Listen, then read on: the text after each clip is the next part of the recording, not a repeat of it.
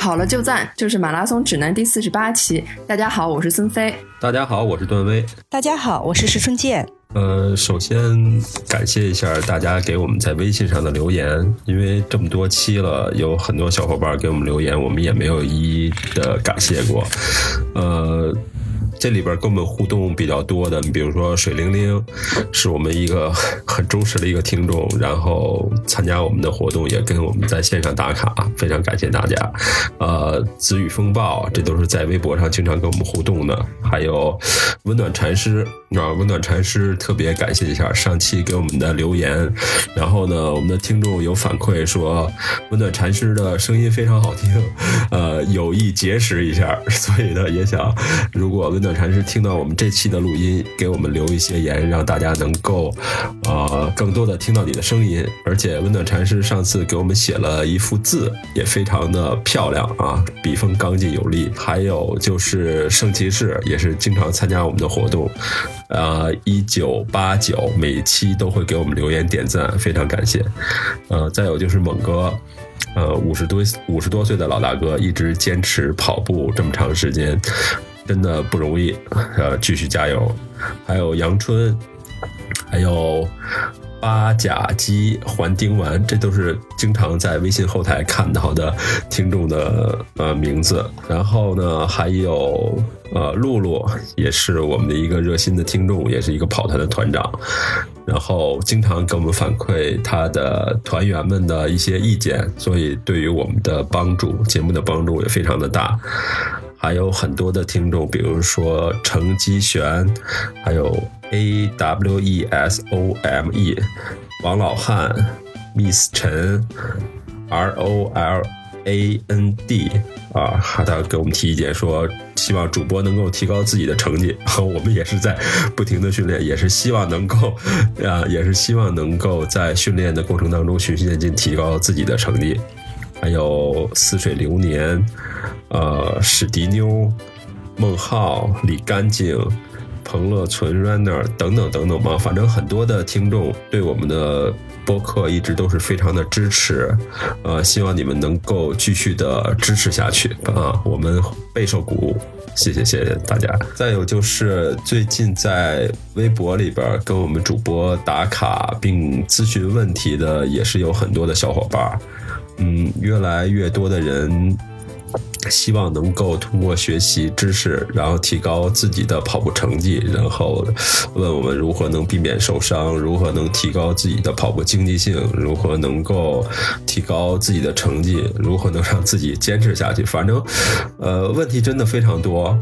然后，我觉得我们挑几个就是近期跟训练有关的，在一姐那边有有一些呃私底下问一姐的问题，我也希望能够在。这期播客里边给大家做个解答，然后让更多的听众呃了解一些就是这些经常遇到的问题，然后看看大家能不能互相促进。哦，呃，我这边呃有几个。听众朋友就是给我留私信，他主要的问的问题其实是一个呃比较一致啊，就是因为现在有点春暖花开的感觉了，大家都想在二零一八年去选自己的比赛。那留言的呢，多数是这种，就是比如说我二零一八年想完成自己的首马，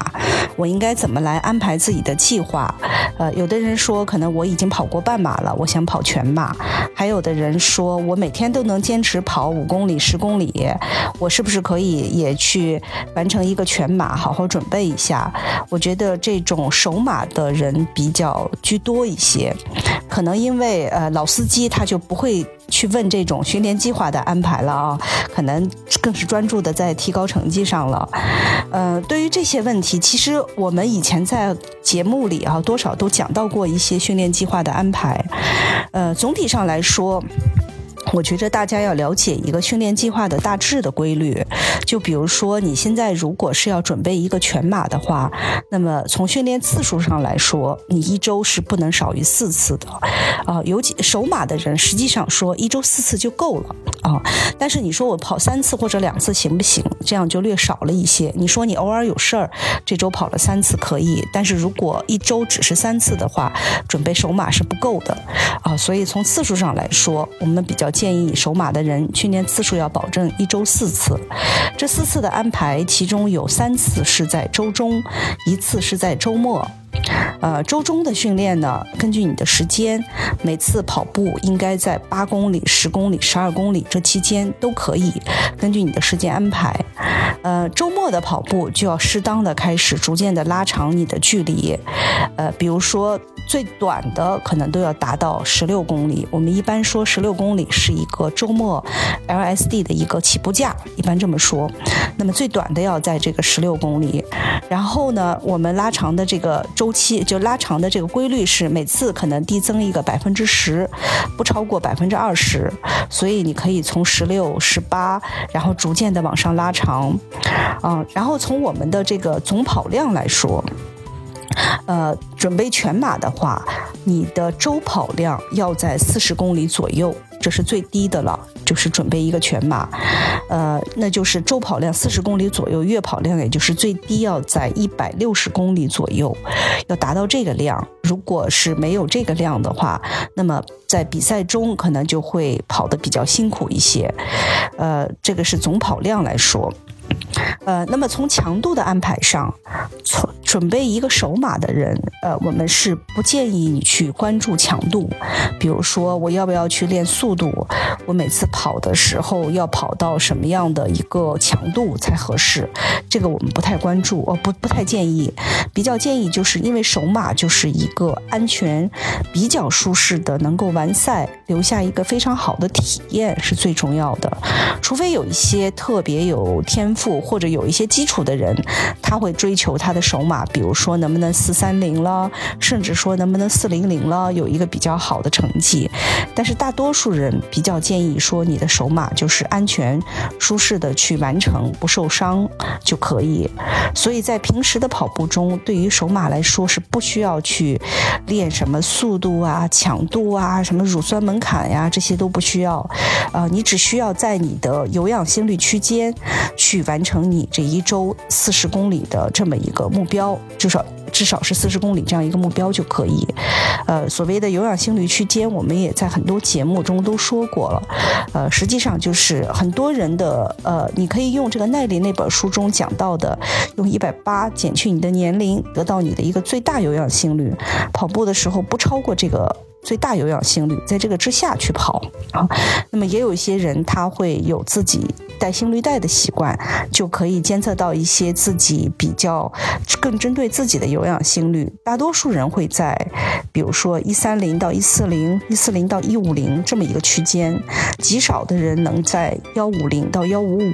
这也就到头了，哦，再往上就不是有氧心率了，所以你可以按照这个有氧的目标强度去跑你自己的这个一周四次，然后周中三次是较就是稍微短一点的，周末一次，逐渐是把它拉长的循环的这样的去跑，然后呃周末的这个距离长距离，如果说有经验的人都会跟你说。跑全马前一定要去跑一个三十二，那么实际上就是对于一个首马选手来说，你逐渐拉长的过程中，你如果是到了赛前并没有达到三十二，只是跑了二十八或者三十，其实也是可以的啊，就是没有那么强迫说一定一定的是要跑到三十二啊。另外，在整个周期过程中，大家也要记住有这个大周期、小周期，比如说，呃，你连续跑了两周，递增百分之十到二十的这个距离。哎，你可以下一周就再回来休息一周，调整一周啊。然后呢，再递增的时候，往更高的一个台阶再递增，就是你一定要在这个整个周期中有这么调整，每两周下来调整一周，每过两周下来调整一下，稍微啊让身体得到一些放松，让身体的这个代谢得到一些吸收，然后再逐渐的往上提。呃，最最重要的就是要。避免伤病，不要盲目的去跟着别人，突然间的去练速度啊，然后跑路面的时候都要特别注意。昨天有一个朋友问，从微信问我说，嗯，他很久没有跑步。然后最近跑了两次，一次六公里，一次八公里，跑的也不快，但是为什么跑完以后就是膝关节外侧这个地方给我画了一个圈儿，说这里就会疼。第一次六公里疼，第二次八公里还是疼，那个位置就很像那个髂胫束那个位置。后来我说你的你的速度，他说他跑的是很慢，心率也很低。哎，我我也觉得很奇怪。我然后我说那你跑的是什么地方？他说他跑的是人行道啊。我说人行道是什么路面？人行道是砖路。所以这种情况下，你看他其实跑的强度很低，距离很短，但是它这个地方也是有反应，那就是说，呃，你那么久没跑，一下跑到这种路面上的话，砖路有也而且还有可能有不平的地方，啊，就会造成可能会有一些小的这个反应，所以要特别注意的是，呃，避免伤病啊，一个是肌肉啊关节的伤病，还有一个就是整个过程中，像现在的天气，你看似要暖和了，但。是呢，其实外面还是很冷，注意保暖，就是不要感冒。训练前、训练后这种保暖，啊，因为如果你一旦感冒，你可能前面三周、四周的训练都要就是付之东流了，就要从头再来，这个影响就特别大。所以我觉得只要做好这些细节，放平自己的心态，呃，按照这个计划去走的话，守马的人应该都是没有什么大的问题的。对，今天我看微信后台还有一个朋友留言啊，其实是上周给我们留的言。他说：“您好，请教一个问题，早晨出去跑步，每次跑步下来手都非常冷，说戴了手套，身体的其他部位都挺暖和的，唯独手冰凉，不知道这情况正常不正常啊？”这个朋友叫自由翱翔，这个其实。呃，我们越到呃末端，事实上身体的末端越容易呃血液循环有可能不通畅，或者是说，呃，比如说手其实是出汗了，但是因为刮风，然后带走了水分，会让你的这个手和脚会会有一些凉。我觉得这个这个状态好像还是正常的，反正像刚才一姐说的，多注意保暖，然后回到室内以后呢，我们再比如说把手搓热呀，让脚也血液能够足够的这个循环，我觉得都是很正常，问题都不大。呃，再有就是有朋友问说，T N F 的比赛马上就要开始了啊，四月份，对对对，我因为我们也报了 T N F 的比赛，去年一姐跑的是五十，对吧？对，我跑的五十。我还是先二十五公里吧。上次我记得开场的时候，那个宋阳跟祝贺在前面主持，宋阳就说说那个二十五公里的选手是来呃这个放松心情、欣赏风景的。说五十公里呢，因为是夜里边起跑，会看到更不一样的风景。说说一百公里的都是神经病到这儿来找虐的，当时给我逗得够呛。所以我们今年还是想先二十五那个练一练，因为我觉得水平现在还没有那。么高，所以二十五也比较安全一些。然后也有朋友说二十五怎么去备备赛，然后呃五十怎么备赛。这个一姐讲讲，您去年五十的时候，我记得好像是练了一些力量，对吧？呃，我觉得二十五的话，其实不怎么用备赛啊。如果是有兴趣的话，和小伙伴进趟山，踩踩山路，感受一下不同的山路就可以了。基本上，我觉得如果跑过半马或者全马的人，二十五就是郊游的感觉，所以不用不用刻意的去准备。五十的话，呃，我感觉，呃，需要做一点力量训练，但是平时自己练的那些核心就可以了，核心。然后加上的，比如说类似于健步走的这个蹲起，或者是徒手深蹲，然后再加上一点脚踝训练，它其实呃，如果说一点力量不做，五十也没有问题，只不过就是说你可能会慢一些，呃，然后呃，可能有点受伤的风险。做了以后，因为我其实跑过两次五十，一次是 T F 五十，一次是宁海越野的五十。对对，呃，T F 的五十之前，其实我没有做特别的力量训练。但是我进山拉练了三次，就每次都会在三十公里左右，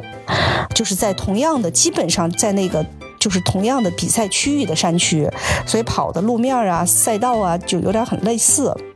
啊，T N F，所以是这样准备的。所以跑那个五十的时候，呃，就是小伙伴人也很多，第一个五十也很兴奋，不知不觉就完成了。然后因为我们人多，我们慢，所以也没觉得有特别的感觉。但是到了宁海五十，因为是我自己，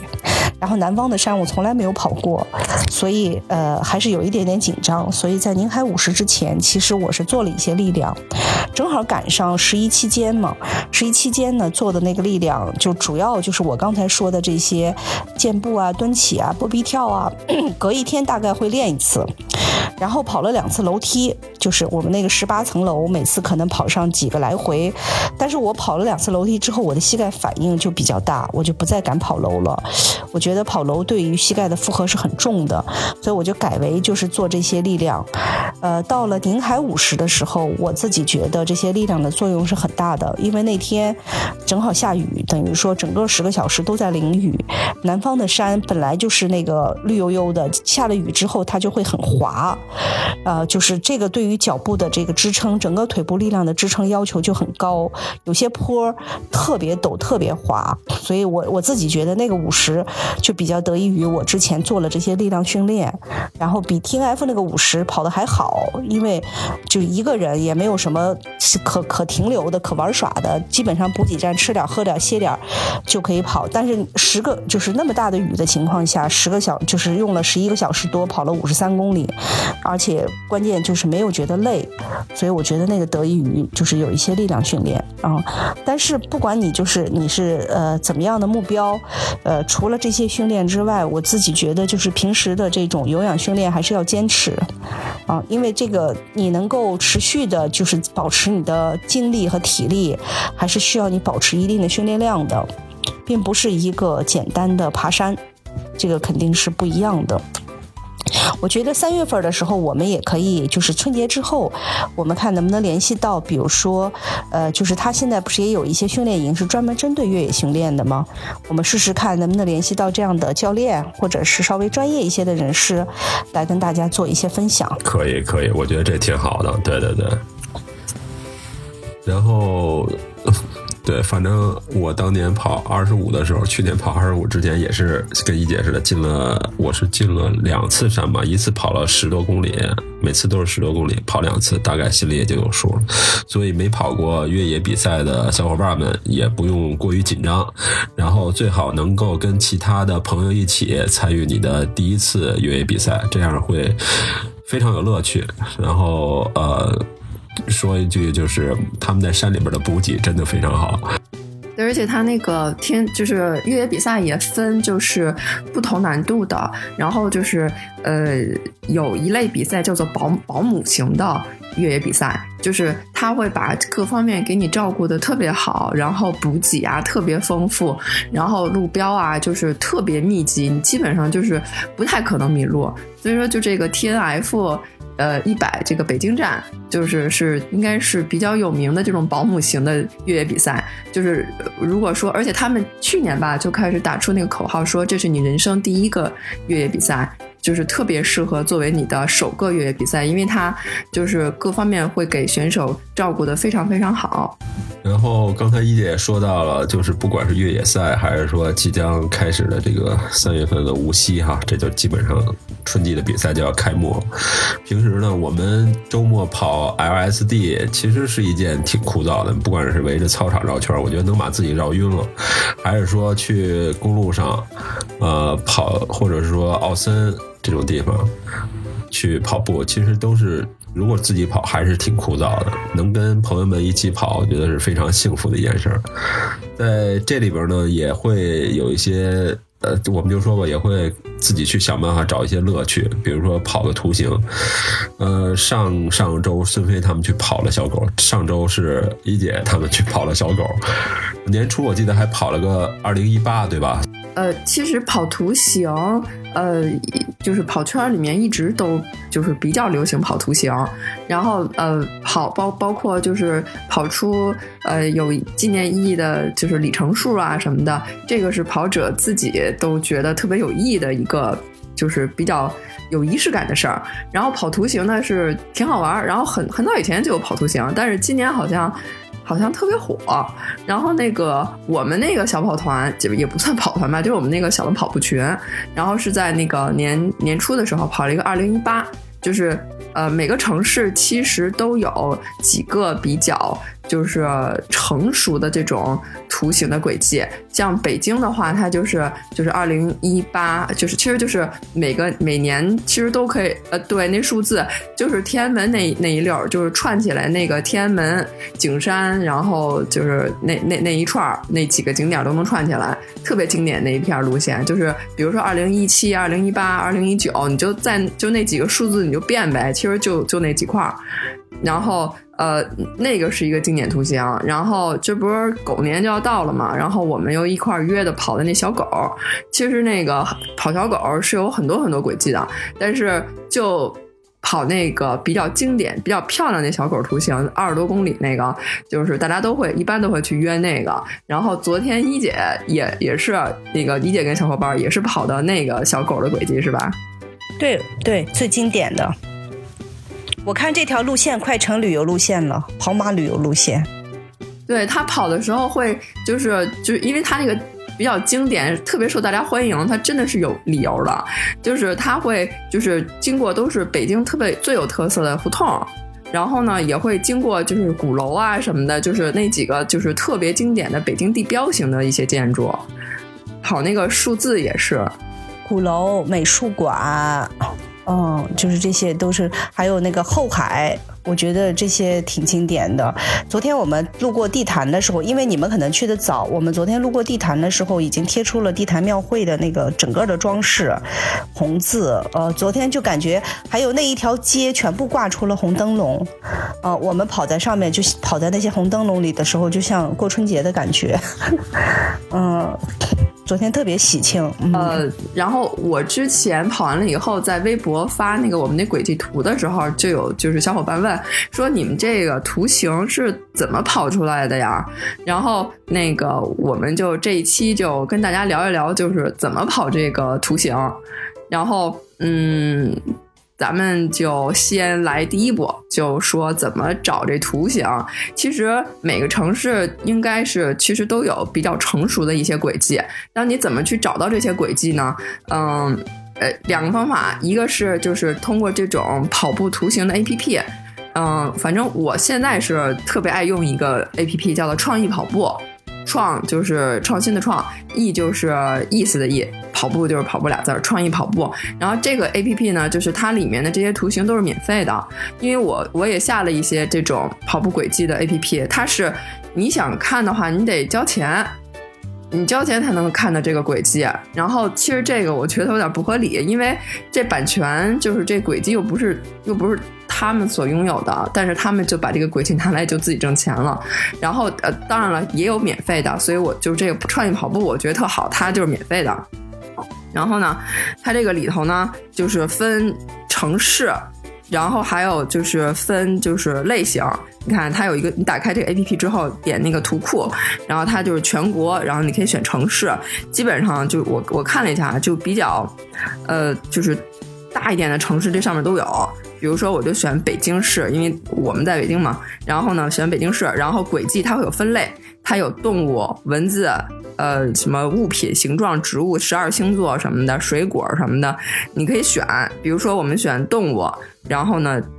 一搜，然后就会出来，比如这我我这就正搜呢啊，就出现有那个小狗，什么猪，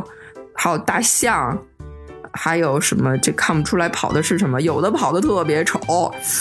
有的还是挺好看的。就是那个去年是鸡年，然后就是在望京那边有一个特别可爱的一只小鸡的那个那个图形。然后反正就是你就可以搜，然后你点开，比如说你看中了一个图案，你就点开它，然后这个这个这个就是一个特别详细的一个地图，就是你应该怎么跑，就特别特别细。你可以把它放大，然后一直看到很细的细节。所以说，你找图形，你可以，当然你可以跟跑友同城的跑友交流，这也很方便。再有就是，如果你就自己一个人，你可以下载这种跑步图形的 APP 来找你想要的图形。还有呢，更牛的就是大神，你可以自己画呀，是吧？你就打开一个百度地图，然后你就自己画，那个就更牛了，因为就是好像去年就是特别萌的那只望京那只小鸡，就是一个跑团的一个一个人画的，哎，我忘了是哪个跑团了。然后就是能自己画，其实就更个性化了。比如说这个是就是跑小动物或者是跑数字，比如说你想给，比如说你喜欢的一个什么人跑一个特特定的一个图形，跑他的名字，比如你就可以打开那个，比如说一个地图，百度地图还是什么，你就在上面画就行了，然后按照那个跑就可以。啊，这个第一个就是怎么找图形，然后接下来就是具体活动啊，就我觉得这个因为。就是跑图形吧，一般的这个跑图形都是这种开放的街道和马路，所以呢，就是它和我们平时约跑一般都会约个公园啊、什么操场啊什么的，这种还不太一样。因为公园和操场的话，就是没有没有就是车，然后大家都比较放松。但是这种在开放的地方去跑步的时候，我觉得就是一定要注意安全，而且就是。呃，我觉得就是人不要太多，因为呃，我们自己那个跑步群大概每次也就是八到十个人，因为我就是这个规模，我是觉得就是比较好控制，而且也就是好组织。其实，但是我看昨天一姐你们那个人挺多的啊。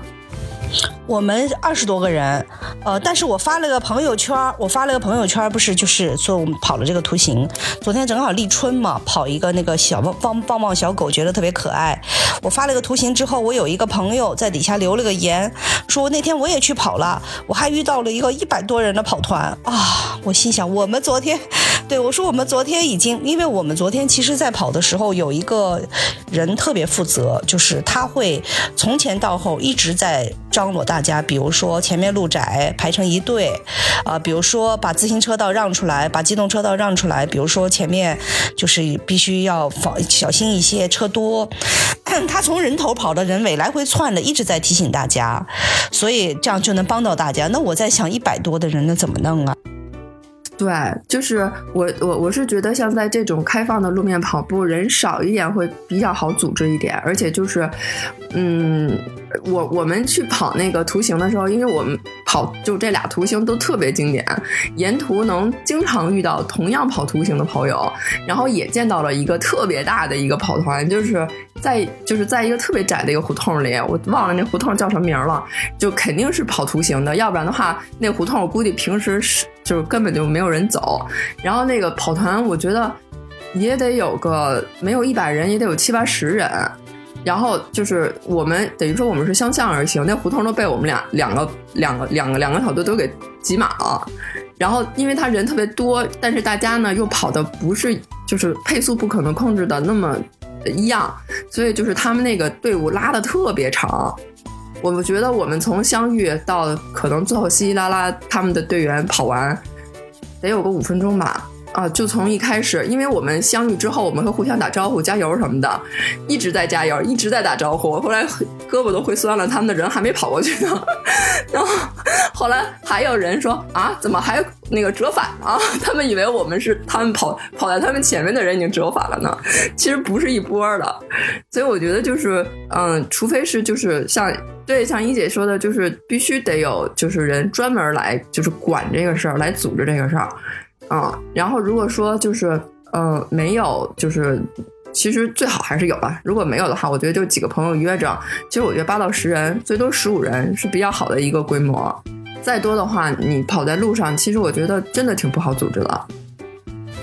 是，关键是还扰民。你说咱们知道咱们在干啥？你说那些居民啊，或者附近的那些路人啊，他不知道你在干什么。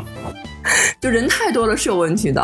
然后我就是跑在那个，我想，哦，跑小狗的时候是经过四中那个门口，是四中的哪个门？四中那边，反正就是在那儿也，反正就一直在相遇跑团。然后就是我是觉得就是大冬天的，然后虽然天气很好，但是大冬天的，然后几个人穿的就就反正就是也不多吧，然后咔咔咔在马路上跑，然后迎面一波，迎面一波，就觉得就是哎呀。有有一种知音的感觉，就是啊，知道对方跟自己一样是犯神经病出来跑小狗的，真的这种感觉特好玩。然后互相打个招呼，嗨，加油哦，特好，嗯。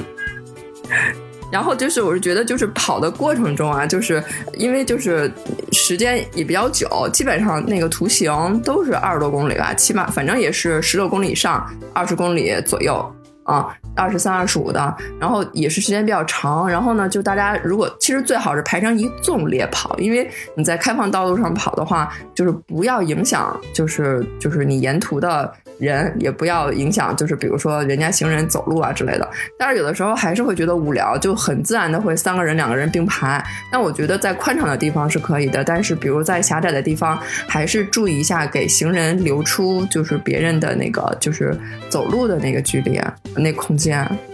对对对因为那个路肯定它不是单行的嘛，就是变道也是，大家都是相有相向而行的。你把路都封了，人家都没法走路了，嗯。然后还有就是，我觉得那个活动时间吧，因为就是嗯，我是就是就是，比如几次跑轨迹，就是就是大家想跑什么，然后都会跟我说，然后我在群里张罗，所以呢，就是活动时间、活动地点呢，就是。我开始就是没没太注意，所以说可能让大家受了点苦。比如说，就集合地点这事儿，我们第一次约的是那个跑那个二零一八，对。然后呢，跑二零一八呢，就是是约在西四的那个地铁站，就是因为是冬天，所以就是一般的吧，就是我我也没多想，我就说在西四地铁站哪个口。然后因为有同学开车了。然后他就把车停在上头，我说那就在上头集合呗，大家把东西都放在人车上。后来呢，就肯定有人迟到，所以呢，先到的呢就在那儿冻着。后来，后来人家就是后来就是别的同学就说说那个，我看别人集合都在下边儿，特暖和，就咱们在上头集合，大家都冻着。我说哦，行行，下次咱咱也在地铁里边集合，这就知道了。就是不管其实冬天还是夏天，最好就是集合地点是约在地铁站里头，就是就是别上去，就是冬天也不至于那么冷，夏天也不至于那么热。对，我觉得这是一个集合地点，然后最好是在地铁下边。再有就是集合时间，一般就是路线都得十六以上，二十五往下，大概是这么个距离吧。然后基本上，因为你跑马路的话，它有这个。什么等红灯啊，而且大家配速不一样，快的等慢的呀，就是呃中间也许要买个水什么的，上个厕所什么的都互相等，所以呢，基本上你要把时间留的长一点，基本上大概跑个三个小时、三个半小时，所以就是说，就是跑完了以后，大概卡着时间就是饭点儿，所以说你就往回算呗。反正我们现在几次集合都是约的九点半，然后基本上跑完了之后就是十二点半一点，然后就到那饭馆去吃饭，时间正合适。嗯，然后那个一姐，你们昨天跑跑跑完了以后去吃饭了吗？呃，我们跑完只剩四个小伙伴一起吃的饭，因为昨天是这样，我们不是一个跑团的，呃，所以这二十多个人并不是说之前都很熟，只不过大家不同的人有那样的想法，就在一起集合了，可能就有那么一两个人他是跨在这两个跑团的，啊，所以其实结束之后就是我们剩下的几个，然后正好家也住的比较近，就往回开的路上这样去吃了个饭。对，跑这个图形的时候它会有个问题，就这种闭合图形是比较好跑的，一个是说你。就是放东西好放，就是你把，比如说开车的同学把车停在一个地方，踏踏实实的，大家把东西就都放上去，然后大家开始轻装前进去跑，跑一圈回来，哎，然后该拿衣服的拿衣服，然后该吃饭吃饭。然后我们上次跑那个二零一八吧，它就比较烦，它是你想它那个数字它都互相分着，所以说它就一个是起终点不在一起，这是一个问题，还有一个就是它你要需要就是你你得开一个跑步 A P P。然后呢，呃，说开始计时的时候就开摁开始，然后停的时候你还得摁暂停，然后大家再移移动到下一个地方，然后再摁开始，然后跑完了以后一个数字的时候再摁停暂停，然后就这个就就比较麻烦，特别容易特别容易出错，一个是你忘了按暂停，一个是你忘了按开始，真的是这样。我们那次是，呃，八个人还是几个人一起跑，只有一个人的图形完美了，就是他，就是他的是一个很干净的二零一八，其他的人要么是忘了摁开摁开始，然后就是等于说缺缺一环，要么就是忘结束，就是忘忘暂停，他就连上了，等于说就是把你跑的轨迹全都显示出来了呗，就没那么好看。然后就是那个，就是我们那那次还。都用的挺全乎的呢，有人用咕咚，有人用月跑圈，有人用耐克 run 耐克加 run，有人用郁金香，然后最后啊，我没想到就咕咚的这个呃最完整最好看，像那个郁金香，我用的郁金香，我摁了暂停吧，他自己就偷偷开始，我摁了开始，他自己偷偷暂停，我真不知道他怎么想的。然后最后出来的图形特别奇怪。然后那个耐克加 Running 也有同样的问题。其实那个小姑娘说她暂停和开始都按着她那要求摁了，但是出来的图形都是连在一起的，就是就是它自动给你补了中间的那个那个线，它会给你就是画画一条线段给你连上，不知道为什么，他可能觉得你这轨迹不对吧。反正最后这几个 A P P 出来，就咕咚的最好看，真没想到。对，我们后来发朋友圈，全都用的那个咕咚的那个那个截图。然后，如果要是那个起终点不在一起的时候，就比较麻烦，因为比如冬天的时候，他那个就是衣服特别多。我们那次是有一个小伙伴，他腿伤了。但是他就是特别热情，然后他就一直就等于说专门给我们做补给了，就是专门给我们做服务。他是在起点的时候等我们，然后我们把东西都放上去之后，然后他直接又把车开到终点等我们。嗯，如如果不是这样的话，就还挺麻烦的。然后再有注意的就是，嗯，早饭要吃好，对，因为就是我们那次反正两次都是二十多公里。然后就是有一个小伙伴，他就是越跑越饿，越跑越饿，有就是跑。就是跑二零一八的时候是中间买包子吃一男孩，然后跑小狗的时候是一女孩，中间买仨包子吃。说跑着跑着说实在是累死了，后来说行，咱们先休息一下，就到了，因为都是跑的很热闹的街道，然后路边就是随时是小卖部和超市，然后买水买补给都很方便。然后我们就统一去了一个超市，然后那女孩买了仨包子，然后汤汤汤吃进去，然后马上就不一样了，然后出去以后跑的特带劲。因为我觉得那天早饭要吃好，早饭要吃好。然后我觉得就是也也是看看路线吧，就是那轨迹。如果是那个就是比较繁华热闹的街道，我觉得就不用带补给了，带上钱就行了，或者你带着手机就行了，因为就是支付啊什么都很方便啊，这点还是挺方便的。你想嘛，你们跑这么一个长距离，对吧？这就相当于冲破长距离了。呃，你肯定是要对啊，肯定是要有补给的。我们跑个半马也也是要有补给的嘛，对吧？所以呢，你要你要在正常的比赛当中，你比如说十公里要补什么，十五公里要补什么。所以，我估计你要是不想在小卖部买东西呢，你就自己带点东西。说吃能量胶习惯就带个胶；要说吃能量胶不习惯，说愿意说路边买个包子什么的，我觉得也没什么太大问题。因为毕竟它不是那种正规比赛，还是以以娱乐哈，大家一起的这个呃交流为主，可能是。然后我觉得就是跑图形的时候，一个是它那个，呃，就是跑完了以后那轨迹很好看，很有意义。再有就是一般经典的图形，它沿途经过的那个景点都非常漂亮的。二零一八的话，北京这二零一八，它是经过天安门，然后就是如果跑北京的二零一八的话，你要带身份证，因为你过天安门的时候，他要查身份证的。然后路过天安门的时候，一定要拍合影，特别有。特别有就是这个辞旧迎新的那个气氛，特别好。就是跑团小伙伴一块儿在天安门前面拍个合影，特特别好玩，特有意思嗯。然后反正就是多多拍照呗。我觉得就是合影拍照，尤其像这种娱乐的活动，然后就是很重要，拍拍照留影，我觉得是这个活动的这个重大意义之一。嗯。对，然后我们的听众要是自己跑了图形什么的，也可以发给我们，然后我们放到微信里边，给全国其他的小伙伴一起来来欣赏一下。大家可以来呃聊一聊你们跑的时候的心情啊，然后你们遇到的好玩的事儿，我觉得都挺好的。我觉得这就是多交流、多分享，才能让这个跑步更更有意思，然后更能坚持下去。然后一姐，这个跑图形有什么补充的吗？呃，是这样的，就是有一些人他找到图形以后，他不见得会跑，因为其实，在跑步的过程中，这一个弯转错了。就就就不太容易，比如说像昨天我们其实发的通知里是有每一条路到哪左转还是右转，那起码就有可能至少有，比如说百十来个转弯，你不可能就是一直在背这个路名儿，说该左转了，该右转了，拿着手机跑，尤其像昨天还是有一些风，你一直举着手机看着这些路名儿该转不转，也是很麻烦，而且你带着大家，你想你每次都要停下来去研究该转弯该不该转弯，又要等红灯，那就这这就意味着二。十多公里，你要停下的次数太多了。所以就是有一个比较好的软件叫六只脚。我们其实是你可以就是这个图形，就是你在六只脚里头，只要你去搜这小狗，比如说在北京，你搜北京小狗，它会出来很多的狗。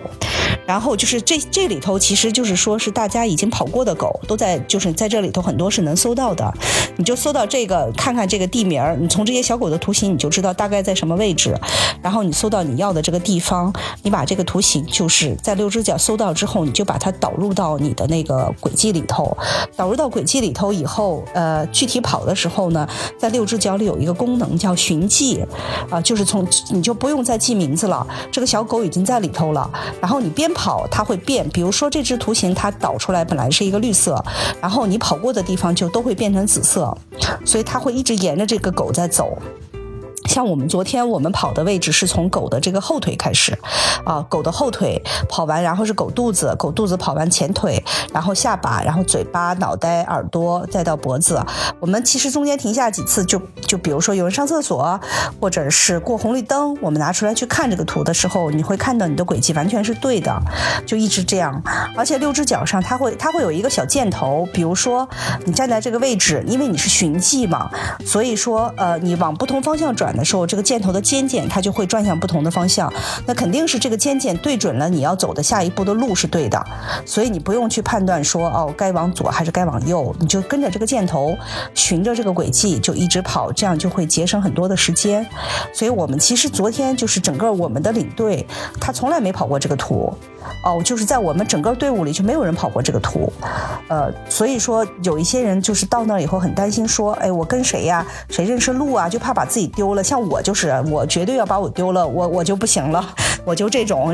所以，但是我知道这个领队，因为我跟他越野进过山，我知道他。只要是给他一个轨迹，他都能给你完好的跑出来。所以他就拿着这个呃六只脚的图，但他没有一直在看，他可能之前也做了一点功课。他到关键路口他会停下来说，他会跑的自己先首先跑的要快一些。他到了这个路口之后，他拿出这个轨迹判断一下，所以他就会跟着大部队说右转，后喊一声右转，所有人都不用停，就直接就右转。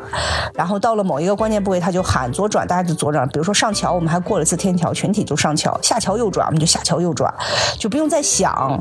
就因为他是因为拿着那个六只脚嘛，中间也有几个人也拿了六只脚，所以大家停下来的时候说：“看，我们已经跑到狗肚子了，看我们已经跑到腿了，看我们跑到哪了。”就会看到这个轨迹一点点被你走完，就这个过程也是一个就是特别好玩的过程。大家会知道说，我已经跑到脖子了，我已经跑到耳朵了，我已经跑到哪了，就是大家会知道整个你跑到狗的什么部位了。如果没有这个寻迹，你就是在一张白纸上画。的时候你就不是那么清晰了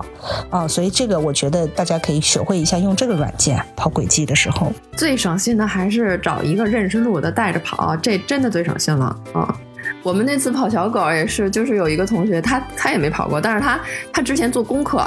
他把那个应该哪儿拐什么的，他基本上都背下来了，所以就跟一个人肉导航一样。比如到了那个路口，他就会说前方路口左转，前方路口直行，哎，特别省事儿。我觉得就是就是跟着跑，你不用操心，这感觉简直太好了。但这个真的就是完全靠背是挺难的，因为你看昨天那个轨迹，那么多小胡同，就是一会儿转一会儿转，而且每个胡同里都有三岔路口。我觉得完全靠背的话，这个这个真的是最强大脑了。然后手表上面好像也可以，就原来我们用那个在山里边越野的时候导入的一些热图什么的，它就是在转弯路口手表会震。对啊，然后咱以后咱也可以试试哈，然后分享一下咱的心得，我觉得也挺有意思。反正多多种工具。对这个六只脚，如果以后再加上语音，那就真成了导航，的太完美了。它现在就是唯一差的是没有语音啊，它但它会把那个轨迹你怎么走有小箭头都标出来，你转身箭头冲另外一个方向呢就不对了。感谢大家收听马拉松指南，我们的节目每周三播出，也欢迎大家关注我们的社交账号，经常有福利送出。我们的微博是马拉松指南官微，官方的官，微博的微。我们的微信是马拉松指南播客，也欢迎大家关注主播的微博。我的微博是段威，喜欢阳光很好。我的微博是孙飞 runner，我的微博就是我的名字是春健，春天的春，健康的健。我们下周三见。